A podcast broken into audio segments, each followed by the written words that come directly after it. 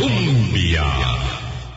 Tonía, 8 en punto de la mañana. ¿Qué tal? ¿Cómo están? Muy buenos días. Bienvenidas, bienvenidos a nuestra ventana de opinión. Un verdadero privilegio contar con su audiencia. Hoy es martes 14, es un día muy significativo, especialmente en términos del amor romántico, pero es el día de la amistad también. Así que felicidades a todos los que eh, celebran este día, que debemos ser todos, por una vía o por otra, debemos ser todos, desde el amor eh, ágape, que nos involucra decididamente en el hacer y en el quehacer de cada día. Feliz día. Hola Boris, ¿qué tal? ¿Cómo estás? Buenos días Vilma, buenos días a toda la audiencia de Hablando Claro. Es que me hizo mucha gracia porque ahora también escuché a alguien que dijo, para todos los que celebran el 14 de febrero que la pasen muy bien. ¿verdad? Entonces, no.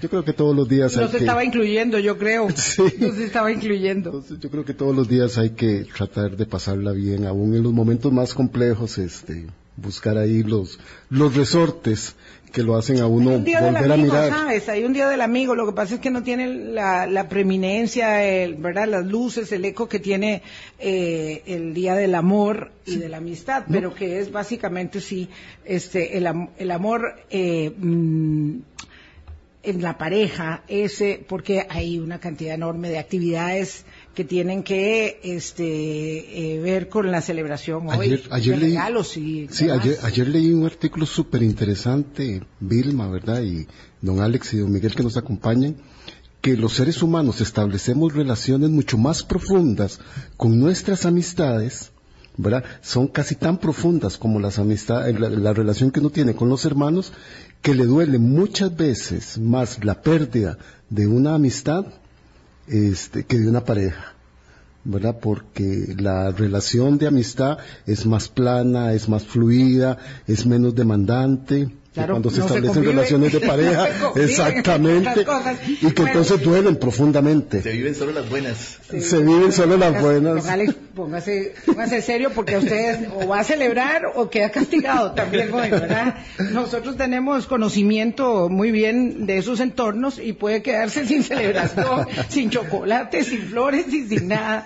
Pero bueno, aquí está don Alexander Solizo, es una voz muy conocida, fue el presidente de la Comisión Nacional de Emergencias y con eso pues lo digo todo porque fue el presidente de la Comisión Nacional de Emergencias en la pandemia eh, y tiene una amplísima experiencia en prevención y mitigación. Y está también con nosotros el ingeniero Miguel Cruz, eh, que dice esto, yo no sabía que era como tan falto de seriedad, pensé que era algo mucho más riguroso. No, don Miguel es catedrático universitario, pero además de ser eh, doctor en ingeniería eh, estructural, es presidente de la Comisión de Estudio y Revisión del Código Sísmico de Costa Rica y es vicepresidente del Código Modelo para América Latina, con lo cual ustedes se dan cuenta de que el tema este del Código Sísmico es una cuestión dinámica, dinámica, ¿verdad? Que tiene que estarse ajustando. ¿Y por qué los invitamos? Bueno, para hablar del terremoto de Turquía y de Siria a una semana ya eh, de que ocurriese eh, ayer, eh, cuando se cuentan, es impresionante por miles las víctimas y la actualización de los datos, realmente es desgarradora. Eh, cuando uno está en 33, luego en 35, ayer en 36, algunos dicen que la cifra total de víctimas mortales podría llegar a ascender hasta 50 mil. Y es una de las tragedias más grandes eh, que se han registrado en, en- en todos los tiempos prácticamente, pero además si uno ve especialmente en Siria lo que acontece en las zonas eh, que gobiernan los rebeldes, es, es terrible eh, la limitación de recursos eh, versus a el mismo dolor, pero con mayor atención que hay en la zona sur eh, de Turquía, donde se produce el epicentro de este terremoto. Y hoy no vamos a ver las partes, digamos, relacionadas con la sismicidad propiamente, que el doctor Marino Prote pues no está con nosotros, ¿verdad? Bueno, precisamente porque queríamos avanzar eh, hacia el tema mm, relacionado con la prevención, con eh, la mitigación, con todas las tareas que hay que hacer para enfrentar una tragedia como esta, donde se juntan tantos elementos, y no hay que decir de la tormenta perfecta, sino del terremoto, eh, perfecto, ¿verdad? Porque es una serie de condiciones de intensidad, de magnitud, de localización geográfica, de confluencia de fallas, en fin, una gran cantidad de temas que se han explicado eh, ampliamente en estos, en estos días. Y por eso vamos a hablar con eh, don Alex Solís, don Alexander Solís y con don Miguel Cruz. Muy buenos días, ¿qué tal, Alexander? Muy buenos días, doña Vilma, muy buenos días, Boris y don Miguel también. Qué gusto estar, estar acá.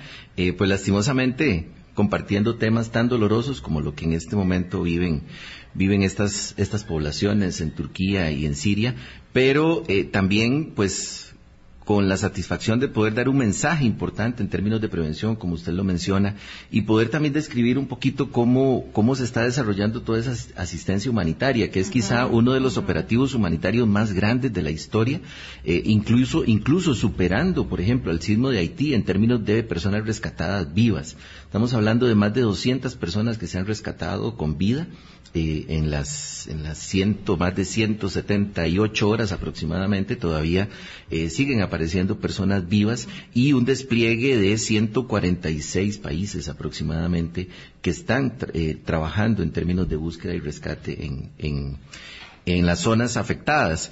Eh, en apoyo, por supuesto, a, los equipos de respuesta de país. Más de 10.000 socorristas del mundo están en este momento trabajando en las en las zonas de, mayor afectación buscando personas con vida. Sí, qué, qué doloroso, ¿verdad? Porque poníamos nosotros en la invitación, don Miguel, que qué doloroso pareciera, ¿verdad?, que tengamos que aprender de una situación como estas. Ayer estaba viendo un programa en la televisión española que se llama Aquí es la Tierra y presentaron unas imágenes de la fractura que hizo ese terremoto, 200 metros de largo con 30 metros de profundidad. Ante un evento como esos, don Miguel, ¿cómo analiza un ingeniero estructural las implicaciones que tiene un movimiento telúrico de esa magnitud? Bueno, muy buenos días. Muchas gracias por la invitación. Es un placer estar acá para comentar eso. Miren, los, los, terremotos tienen diferentes efectos sobre lo que hacemos los, seres humanos en la corteza terrestre. El primero y contra el cual trabajamos es, es, la sacudida sísmica propiamente, cuánto se mueve el suelo y ese movimiento del suelo se convierte en deformaciones, fuerzas y esfuerzos dentro de la estructura. Hay otra serie de efectos, como ese que usted menciona, la abertura de las grietas, los deslizamientos, la licuefacción y otra serie de fenómenos que tenemos que enfrentarlos no solamente los estructurales, sino también con la ayuda de los sismólogos y los geotecnistas y los geofísicos, porque el tema, cuando ya trasciende propiamente la estructura, se vuelve muy multidisciplinario. Hace muchos años, cuando trabajábamos con hospitales, en el, en el, en el proceso de, de, hospital seguro, nos dimos cuenta de que el problema no era solo estructural, porque uh -huh. un hospital tiene tantos sistemas dentro de la, dentro de la, de la edificación. edificación que alguno de ellos terminará fallando. Inclusive recuerdo una vez que una vez le dije a uno de los eh, miembros de un hospital, mire, esa tubería que pasa ahí por encima de ese transformador, cuando venga una, un sismo se va a romper y se va a fallar. Ah, no, no hace falta que, que, que venga un sismo, ya ha fallado. Entonces, este, ese tipo de situaciones pasan y entonces, este, no solamente vemos la sacudida y sí creemos de que el tema es multi, multidisciplinario. Yo, yo quiero hacer una visita a eso que ha planteado don Miguel porque el, todo el concepto de, de hospital seguro que sa, desarrolló la, la, OPS hace unos 15, a 15 18 oh, años Organización Panamericana más, de la más. Salud. Sí, este, tiene esos tres componentes que dice don Miguel, el estructural, el no estructural y el funcional. El funcional. Y dentro del, de los conceptos que se manejan en la región para, para poder preparar los hospitales, se hace mucho énfasis en ese componente eh, no estructural, toda la parte arquitectónica, porque en países que tienen un código sísmico como el nuestro, por ejemplo, países como Japón, países que tienen eh, una, una, buena infraestructura, más del 80%, o aproximadamente el 80% de las muertes ocurren no por los componentes, por la falla del componente estructural, sino más bien por las cosas que caen del techo, por los uh -huh. muebles que están sueltos, por las lámparas que caen, los tubos que se rompen. Entonces, ese es un dato importante porque a veces pensamos, bueno, es que nosotros, nosotros tenemos muy buena infraestructura, construimos bien, pero cuando descuidamos eso en nuestra casa, en nuestra oficina, también tenemos un alto índice de lesionados justamente por esos componentes. Sí, pero es, es, suficiente, don Miguel, tener un buen código sísmico, una buena supervisión en la construcción estructural para evitar los impactos de un movimiento como estos? No, el código es palabra muerta si no se ocupa, si no se utiliza. Eh, recuerden, por ejemplo, el sismo de 1983 en San Isidro General, que el daño principal del hospital fue que se le cayó el cielo, y eso nos dejó un año sin hospital, simplemente porque se cayó el cielo, no, no porque la estructura fallara. Entonces, este, muchas veces este, hace falta de que todos los que metemos mano en la, en la obra, el arquitecto, el electromecánico, el geotecnista, hasta el usuario, tenga este, esa, ese tipo de formación preventiva entre los terremotos. Es muy importante que todos estemos conscientes de eso y que realmente estemos eh, viendo y analizando todos los posibles puntos de riesgo que tenemos dentro de las edificaciones.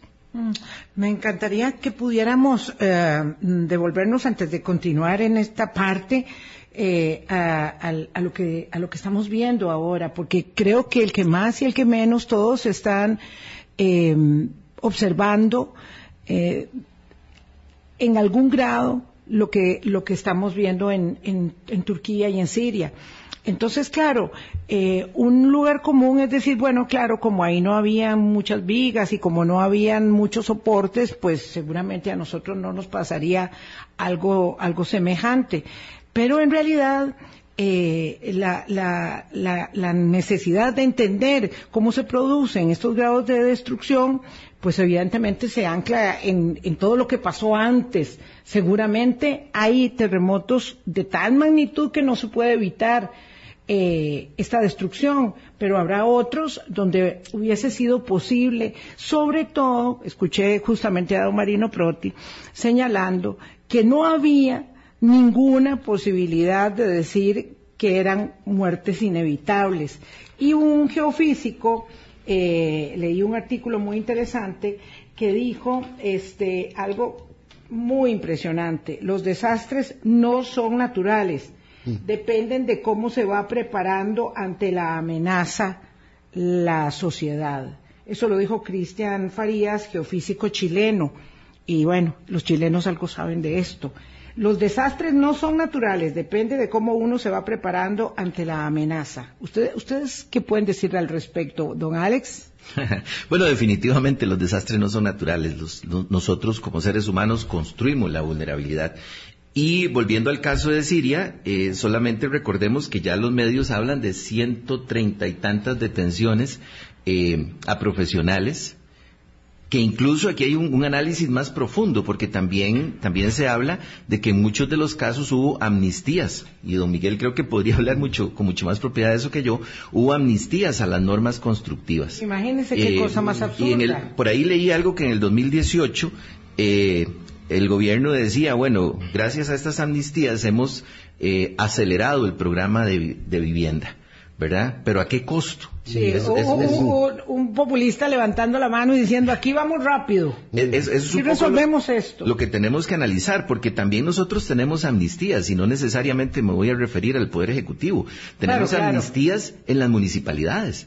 ¿Verdad? Tenemos, tenemos construcciones en zonas inundables y en muchos otros sitios. Entonces. O sea, nuestras, algunas de nuestras municipalidades otorgan amnistías para brincarse algunos lineamientos de la construcción y de la seguridad constructiva. Muchas veces se permite la construcción en zonas vulnerables. Eh, yo no puedo decir si son amnistías o no, pero muchas veces hay hay un poco de de, de, no, de no ver lo que está pasando y, termina eh, un, asentamiento construido, a veces, muchos de los casos, vivienda informal, construidos en, el margen de los ríos y respetando las zonas de protección del río, o incluso cosas que, que, puedo, que puedo mencionar que fueron luchas eh, desde, desde mi ejercicio anterior en la CNE, por ejemplo, en eh, corredores, se me olvida ahorita, se me escapa el nombre de la comunidad donde murieron la mayor cantidad de personas durante el huracán Joan. Y recuerdo justo en el 2018 yo llegando y todas las presiones encima para que liberáramos esa restricción sobre el uso del suelo en ese sector porque se quería desarrollar un proyecto habitacional y eh, durante el huracán ETA, pues justamente ahí se fue el río nuevamente contra las casas. Gracias a Dios había más preparación comunitaria, más información.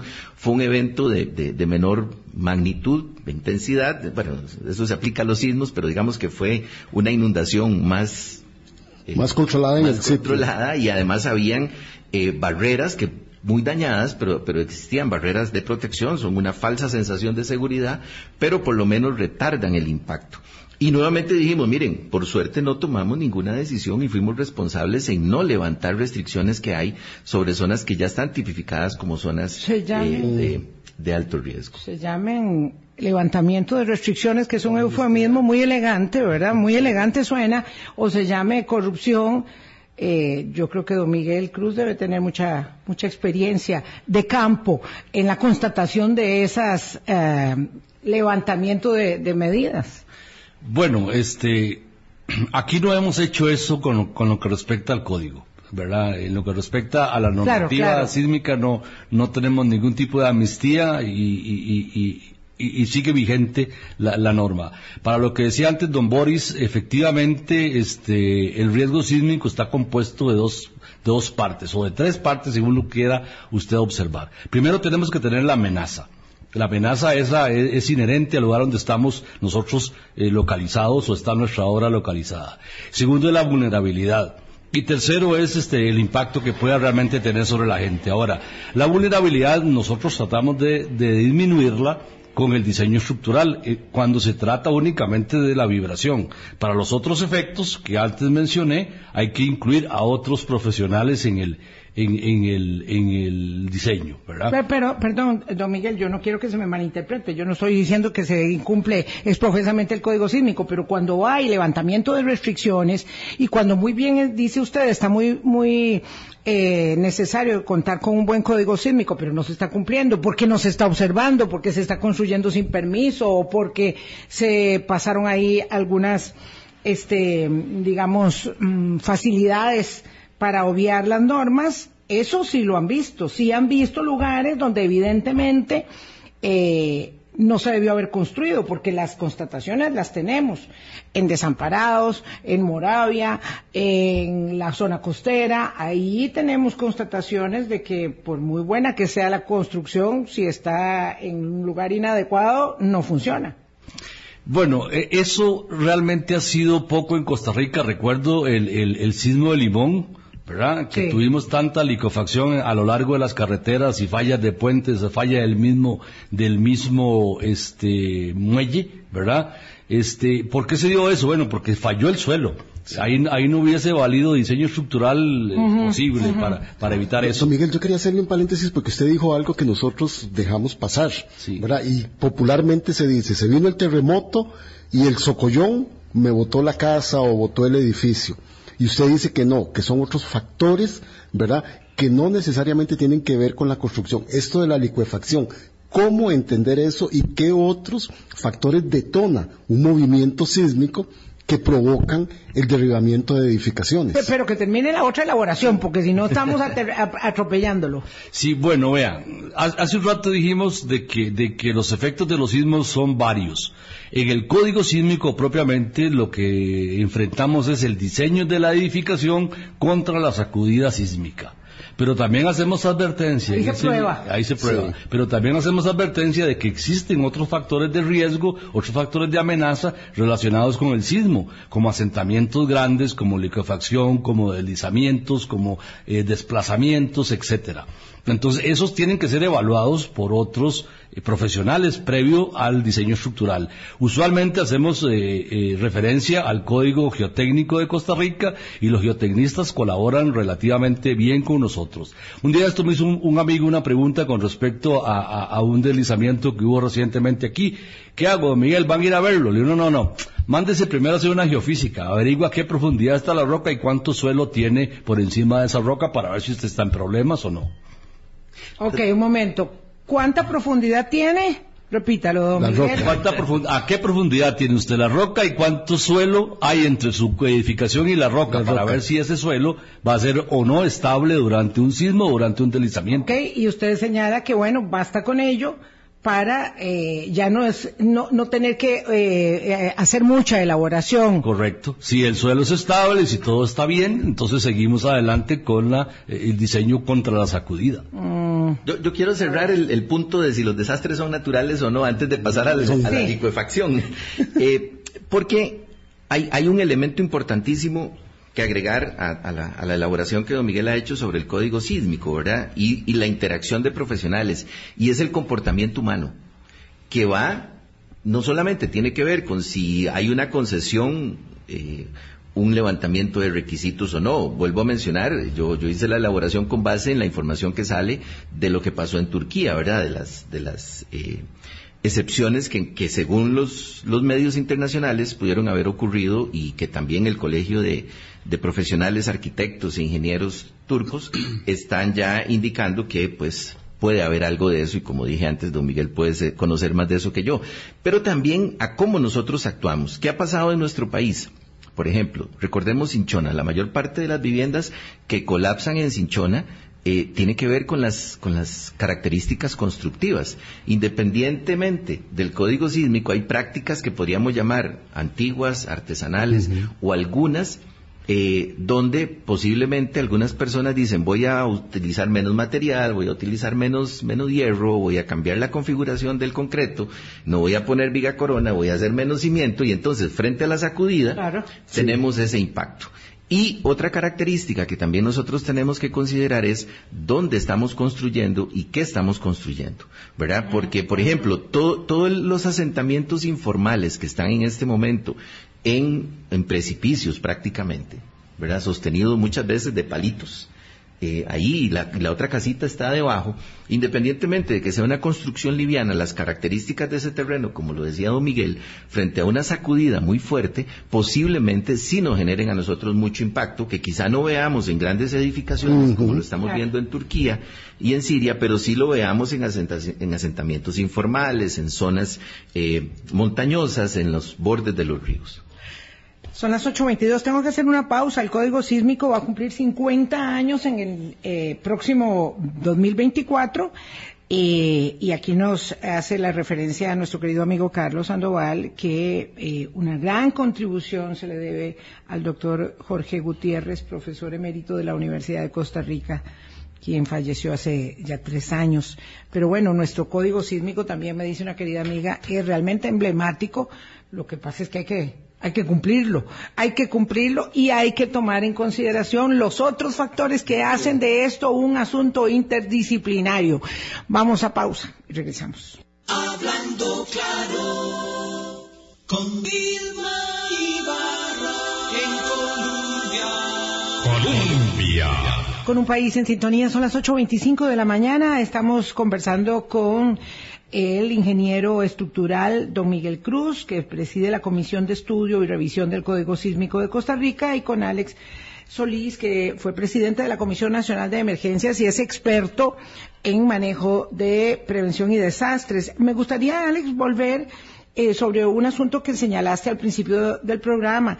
Es eh, este gigantesco operativo histórico, porque es, eh, es, es, de suyo relevante, eh, que se ha realizado con tantos países participantes y el hecho tan dramático y milagroso en sí de que todavía después de tanto tiempo hay víctimas eh, personas rescatadas con vida, especialmente bebés. Eso es algo muy impresionante que, que, le decía yo a Miguel, debe ser que hay pequeños espacios donde es más fácil, ¿verdad?, que se pueda salvar personas más pequeñas, bebés, niños, adolescentes y por supuesto personas que tienen más capacidad de resistencia, eh, tantos días sin agua y sin alimentación, eh, y aunque son pocos, eh, conforme van pasando las horas, son menos, llenan de, de, esperanza y de satisfacción a tanta gente que está ahí trabajando y que además siguió trabajando después de que seguía temblando, porque eso es terrible y cuando hay tanta inestabilidad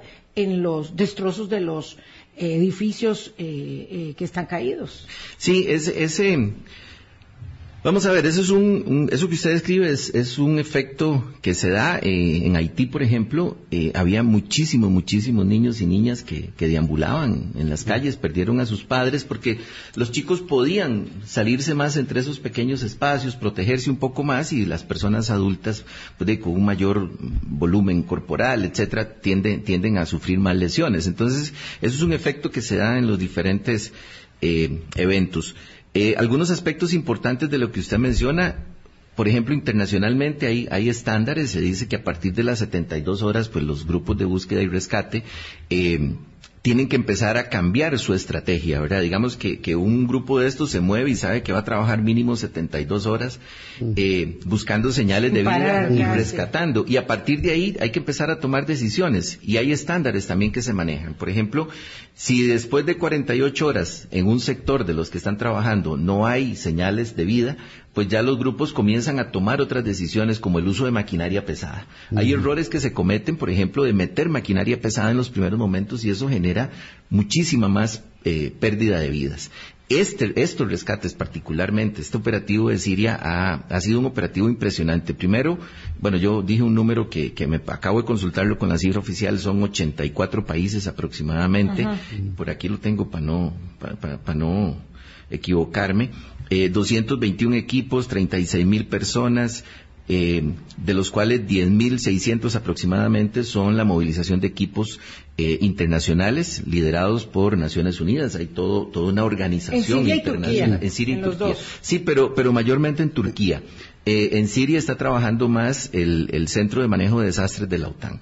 Eh, por, razones que, yo no tengo las, las, competencias para desarrollarlas, pero sí, sí, eso es lo que se tiene que en Siria están trabajando los cascos blancos y, y además eh, más el centro de operaciones de la, de la OTAN. Hay 25 mil rescatistas nacionales que están trabajando en, en Siria y Turquía y un dato interesante, 358 perros son los que se han movilizado mm. bajo la coordinación de INSARAC, que es el organismo de Naciones Unidas. Aquí aprovecho para, responder una pregunta de un buen amigo excrurrojista que me la hizo por, un chat, y es por qué Costa Rica no moviliza equipos. De Latinoamérica yo sé que hay de México, hay de Argentina y el equipo de El Salvador. Eh, hay, hay, condiciones muy complejas para ese operativo. Está nevando, las temperaturas son a menos de 10 grados. Nuestros equipos eh, no tienen las, condiciones, para enfrentar, eso. Para ese frío. Y en el caso de Costa Rica particularmente, eh, tenemos una gran debilidad para ese tipo de operativos. Gracias a Dios, no tenemos un, unas Fuerzas Armadas con una logística que permita desarrollar un operativo a tal cantidad de kilómetros, tan lejos, ¿verdad? Porque la característica de estos equipos que he mencionado es que tienen que ser autosuficientes. Entonces, ¿cuánto dura un equipo trabajando en un país? Lo que las autoridades nacionales decidan o lo que su autosuficiencia les permite para desarrollar. Eh, ¿Cuánto duran esas operaciones de buscar personas con vida? Lo que dije antes, después de 48, 72 horas, si no hay señales de vida, ya comienzan a cambiar las estrategias, pero son decisiones que tiene que tomar la autoridad nacional, digamos, en este caso. Turquía. Eh, sí, digamos, la agencia de manejo de emergencias o el gobierno eh, turco en este caso tiene que tomar la decisión de en qué momento se cierran las operaciones y se cambia el proceso de la reconstrucción. Es algo muy desgarrador y dramático porque yo estaba viendo una tía que le avisan que está eh, con vida su, su sobrinita, eh, su hermana y el marido no, pero está ahí esperando, ahí, a la par de los escombros esperando, una semana después, porque eso fue ayer, este, entonces claro, tan desgarrador como todo lo que has perdido, es el hecho de estar esperando ahí que te digan, no, ya no vamos a buscar más. eso es muy duro, doña Vilma, y perdone que me, que me amplíe un poquito, porque hay, hay, un tema que no mencioné, y es que según los datos que se, que se ven en foros y en diversos organismos, y aquí agradezco también a un buen amigo que es el director del COE en República Dominicana, que también nos ha, nos ha traído mucha información de esto, el 90% de los rescates se han hecho por la comunidad. Wow el 90% de los rescates de las personas que, han logrado salir en las primeras horas, no, de los 206 que son las personas que han rescatado los equipos internacionales, pero de todos los rescates en general, 90% ha sido la comunidad, porque son los primeros respondedores. Y, y finalmente los son primeros conocedores. Son los primeros conocedores, primeros respondedores, y además de eso, cuando un equipo de búsqueda y rescate tiene que tomar la terrible decisión de parar operaciones, usualmente la comunidad sigue. ¿verdad? Entonces ese, ese, es un componente muy importante, parte de las lecciones aprendidas de los grupos de búsqueda y rescate internacional y es crear esas fortalezas, esas capacidades en las comunidades es sumamente importante. No, don Miguel, eh, ¿qué tan peligroso es que, que, que, cualquiera de nosotros, digamos, mutuo propio, esté escarbando en una edificación que se ha venido abajo eh, porque claro, porque la desesperación es que uno se imagina, si es un ser querido, uno sigue ahí. Ahora decían, es que vamos con las uñas, porque es poco a poco, porque es muy delicado lo que van haciendo y como dice Alex, todo esto tiene que llevar una, una gradación, no, no se trata de poner un bajón ahí eh, en, un edificio semidestruido. Sí, es harto peligroso meterse debajo de esos pancakes de concreto, porque el peso que hay encima de ellos es, enorme y por otro lado todo el sistema de sostenimiento vertical se ha perdido. Entonces cualquier pequeña cosita puede ser que algo se mueva y te deje atrapado. ¿verdad? Es, es alto, es muy, muy peligroso. Ahí yo quiero agregar a lo que don Miguel plantea y es que los equipos de búsqueda y rescate tienen una clasificación internacional. ¿verdad? Hay grupos de, eh, de trabajo ligero livianos, equipo medio, equipo pesado. Entonces, esta, esta categorización permite clasificar las edificaciones, los tipos de rescate y la misma movilización que se hace. Y además, un equipo de rescate es multidisciplinario. Lleva desde eh, personas que pueden aplicar los primeros auxilios y estabilizar a quien está ahí adentro, eh, perdón, lo dije inversamente, desde quienes apuntalan y arriostran esos escombros para evitar que mm. ese pancake colapse, ¿verdad? Hasta las personas que entran con, con equipos, herramientas manuales, a veces con las uñas, como usted Son como unos topos humanos impresionantes. Abrir campo entre los escombros para poder accesar al paciente. Y posteriormente, o los mismos rescatistas, dependiendo de sus capacidades, entran los equipos médicos, estabilizan y sacan. O sea, no es una cuestión de llegar a encontrar, jalar un brazo y sacar. No, no, no. Turquía, Siria, Irán, Irak, todos esos son países que están en una zona de altísima actividad sísmica. Costa Rica también en el año 2021-2022 se registran, según el Opsicori, más de 13.000 sismos en el país, donde el 30% es mayor a 4,5. Este, ¿podríamos nosotros experimentar una situación como esas en el colapso que tenemos aquí en el gran área metropolitana y en otros sitios, en las áreas periféricas del país que no tienen condiciones, viendo esto desde la gestión sistémica del riesgo, don Alex y don Miguel. Bueno, ya, ya hemos tenido impactos grandes. Limón, por ejemplo, fue un 7.7. Afortunadamente, entre comillas, estuvo lejos de las zonas urbanas, pero yo siempre me pregunto, ¿qué pasa si hubiéramos corrido del epicentro de Limón un poco, más, acá? tal vez hacia Turrialba o no, no tengo nada contra los turrialbeños, pero más hacia la zona central del país, probablemente el impacto hubiese sido mucho más grande. ¿Y se acuerda cuando todos decíamos que es que el limón no tiembla? Es que eso Los japoneses decían, no, es que aquí de todas maneras no tiembla. Eh, eso es una herencia, eso es una herencia que, teníamos de los pocos datos que teníamos anteriormente. Claro, por el terremoto de Sámara del 2002. El terremoto de Sámara estaba... Las aplicaciones llegaron hasta la Juela. Correcto. Y arriba. Estaba predicho que ese sismo iba, iba a suceder. Ya los sismólogos nacionales e internacionales sabían que, que ese sismo tenía que suceder tarde o temprano. Claro, el tema es eso. Eh, ¿Cuándo? Tenía que suceder, no se sabe cuándo, porque estaba viendo que cuando se establece establecen periodicidades, estas son absolutamente, digamos, caprichosas, porque dicen, no, que cada 100 años pasa y puede resultar que pasaron 40 o puede resultar que pasaron 200 y no hubo tal terremoto. Ese 100 es un promedio, un promedio muy grueso. Vamos a ver, sin, sin entrar en los detalles de, de, la sismicidad y otros que usted ya aclaró que no, no íbamos a, desarrollar acá porque no tenemos a los profesionales expertos. Eh, Boris, yo podría decirles que de acuerdo con los registros históricos, nosotros no llegamos a, a superar las mil muertes por sismos en el país desde 1800 y tanto, ¿verdad? Y el registro histórico más, más alto es el de Cartago, con aproximadamente 600, 700 muertes en 1910. Pero es que éramos muy poquiticos. Sí, exacto. Es que, es que vamos a ver, tiene, que ver con proporciones, ¿verdad? Y está Roberto todo asustado porque usted está hablando del terremoto en Cartago y él dice, no, no, quiero saber nada de terremotos en Cartago, porque claro, le da miedo. Hay varios ahí, ¿verdad? en la historia. Eh, vamos a ver, Turquía tiene 84 millones de habitantes, ¿verdad?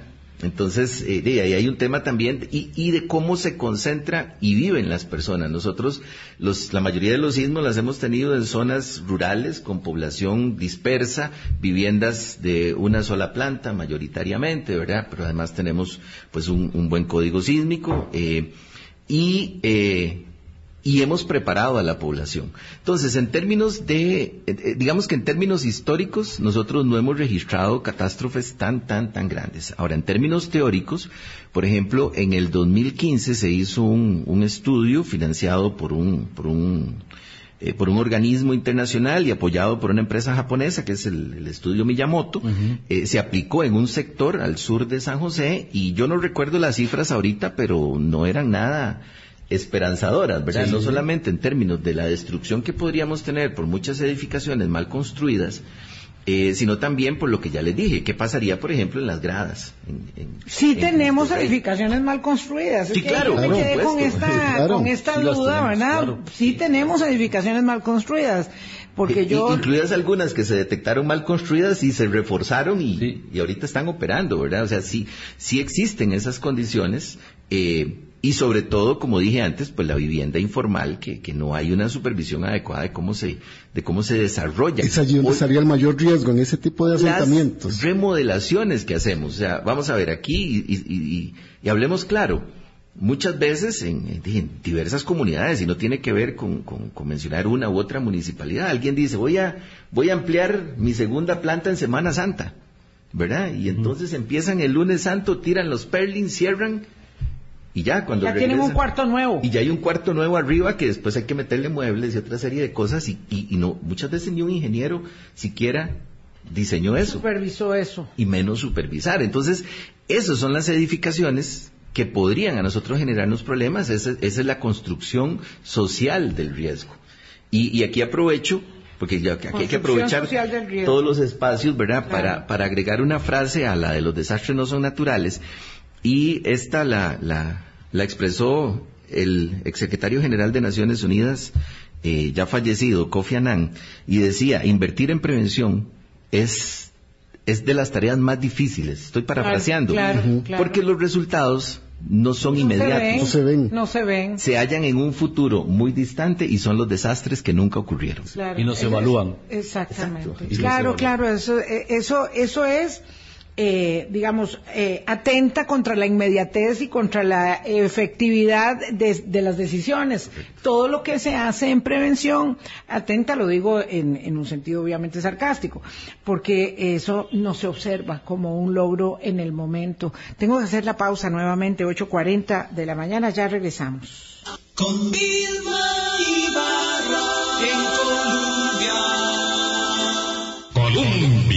con un país en sintonía 843. Nos hemos rearmado aquí en la pausa para aprovechar los 12 minutos que nos quedan de manera que podamos entender cuál es la fragilidad que enfrentamos nosotros viendo aquella lección en, en Turquía y tanto tanto que tenemos que aprender porque creemos que estamos preparados y no estamos, yo creo. Vean este terremoto. Bueno, además aquí está la doble condición de dos terremotos. 7,8 y como nueve horas después, 7,5. De magnitud. De magnitud, claro, pero la magnitud es 7,8 y 7,5, pero la intensidad, de acuerdo con la escala de Mercalli, fue de 9. Obviamente hay un problema porque fue muy poco profundo, fue muy superficial. Eh, y luego, bueno, hay otras, otras consideraciones más que hicieron, el tipo de construcción también cuenta que este fue un terremoto terrible. Además, a mí me impresiona mucho que el epicentro fue en Gaziantep y esa no es una zona urbana, digamos que hay, eh, es una zona rural, es en, en el sur del país, hay edificaciones que no son altísimas, es decir, no era, obviamente, en una, no era en Estambul, no era en Ankara, ¿verdad? Entonces, uno dice, si eso sucedió ahí, consideremos las vulnerabilidades o las fragilidades nuestras, don Miguel Cruz y don Alex Solís. Bueno, vean, la, magnitud ya eso ya, ha sido muy explicado por los sismólogos, es el tamaño de la ruptura, es la medida de cuánta energía libera eh, eh, la ruptura de la corteza terrestre. La intensidad es cuánto se mueve el suelo en diferentes puntos. A medida que te alejas del epicentro, simplemente la intensidad se va atenuando se va haciendo más chiquita al extremo que a lo mejor 100, 200 kilómetros, apenas lo que sentís es un pequeño movimiento. En Estambul no se dieron cuenta de que tenían un terremoto en su propia nación. Probablemente hasta que se despertaron. Hasta que se despertaron, sí. Probablemente ese tipo de, situación tiene que haberse vivido. A medida que te alejas, se atenúa. Ahora, para nosotros los ingenieros, la, la, intensidad Mercalli no nos, no nos es útil para diseñar. Lo que necesitamos son otros datos más físicos, como por mm. ejemplo aceleración aceleraciones pico, aceleraciones efectivas, energía liberada, velocidades, etcétera, que son los datos que le metemos a la base del edificio para ver cómo es que oscila y qué esfuerzos se dan.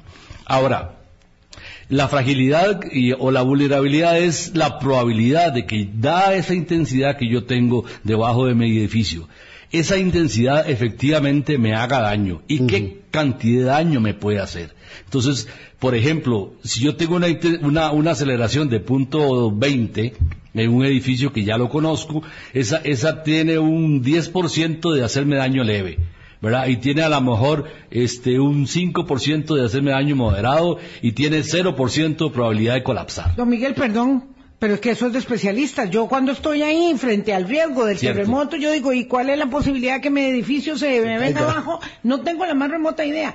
Entonces, el punto es, ¿cómo me, cómo nos preparamos si no somos expertos en la materia? Bueno, tiene que llamar entonces, si usted quiere saber cuál es su nivel de vulnerabilidad, tiene que analizar de previo su estructura. Y para eso se lo puede decir un profesional. Pero, don Miguel, aquí yo quisiera sumar el conocimiento en gestión del riesgo de don Alex.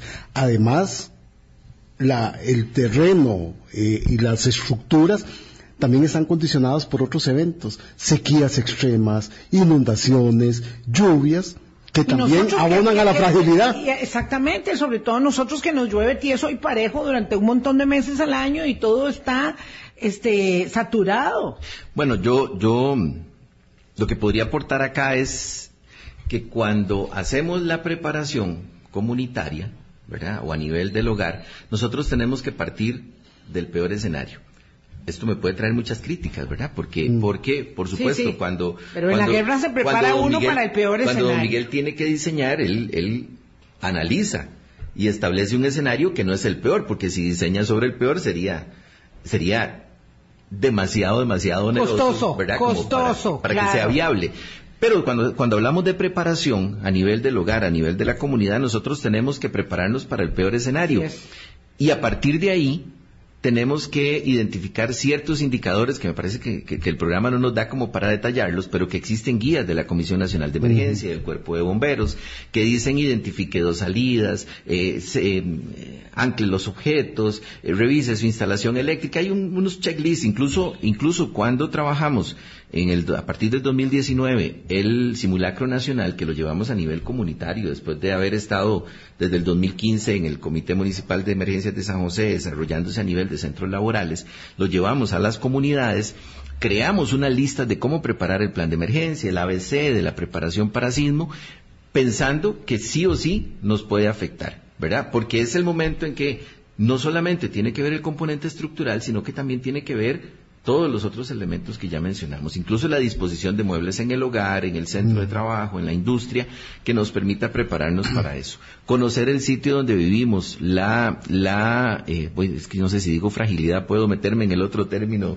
de especialistas, ¿verdad? Pero la, la condición de debilidad que podamos tener nosotros en ese sitio, si vivimos en una pendiente, si vivimos cerca de un deslizamiento, si, y en alguna medida ser hasta el, autoanálisis si nuestra casa fue construida eh, como fue diseñada o si violamos nosotros mismos algunas algunos procedimientos de la construcción, ¿verdad? O eventualmente, eh, pues como decía don Miguel, de, si, es, si es posible y económicamente lo podemos hacer, pues hasta, no sé, compramos la casa, no la construimos nosotros, entonces buscar que nos hagan un análisis de cuál es la condición de la casa. Y casi nunca lo hacemos. Sí, identificar cuáles son los puntos más seguros de la vivienda, dónde podemos refugiarnos, todos esos aspectos los tenemos que considerar. Pero, pero tomando en consideración todo lo que ustedes dicen, que suena de verdad a que hay que tener el lápiz un poco más afinado, ustedes dirían que nosotros, los costarricenses, ¿Estamos preparados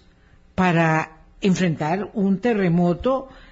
Eh, ¿Estamos preparados? Ningún país está preparado para enfrentar un evento catastrófico. Llámese terremoto, llámese una gran inundación muy severa, un huracán de, de, gran categoría. Una sequía extrema. Una sequía extrema, una pandemia. Una pandemia. Ningún país está, está preparado, y menos para terremotos.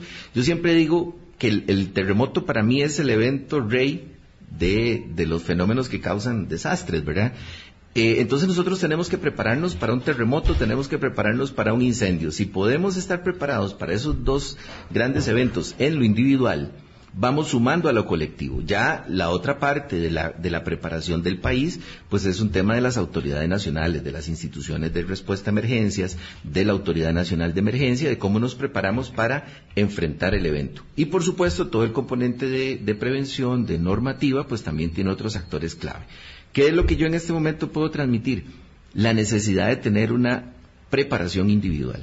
Nuestro plan de emergencia, familiar, vecinal y comunitaria. Familiar, vecinal y comunitaria. Y además de eso, por supuesto, seguir adelante con todos los temas que don Miguel ha desarrollado, el, el, posicionamiento que la Comisión de Emergencia ha hecho a través del tiempo y viene haciendo y sigue haciendo con el trabajo comunitario y superar, seguir mejorando la capacidad instalada. Vamos a ver, don, Miguel, si yo soy una ah, municipalidad, el Consejo Municipal aquí en pleno reunido, eh, y ya se está trabajando en el nivel familiar, vecinal, comunitario, ¿usted qué le diría a la municipalidad, a cualquiera de las ochenta y tantas del país, qué es lo que tienen que hacer, cómo enfocar su esfuerzo para mejorar la preparación que sea posible?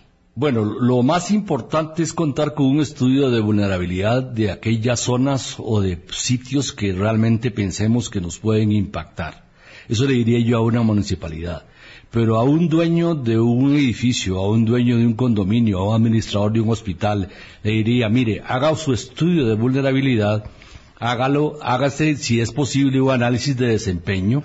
Y con ese análisis de desempeño hágase una lista de los puntos que usted tiene que revisar después de un terremoto esa, cosa se, llama guía de inspección. Yo la he estado promoviendo durante mucho tiempo. ¿De qué sirve un estudio de vulnerabilidad? Bueno, puede servir para tomar una decisión de reforzar, pero aunque no se haga nada, no se refuerce, ese mismo estudio de vulnerabilidad te puede servir para evaluar qué tanto te impactó el sismo y qué tanto tenés que hacer después de que te impactó el sismo o qué procedimientos siguen. O sea que el estudio de vulnerabilidad tiene múltiples este, usos, ¿verdad?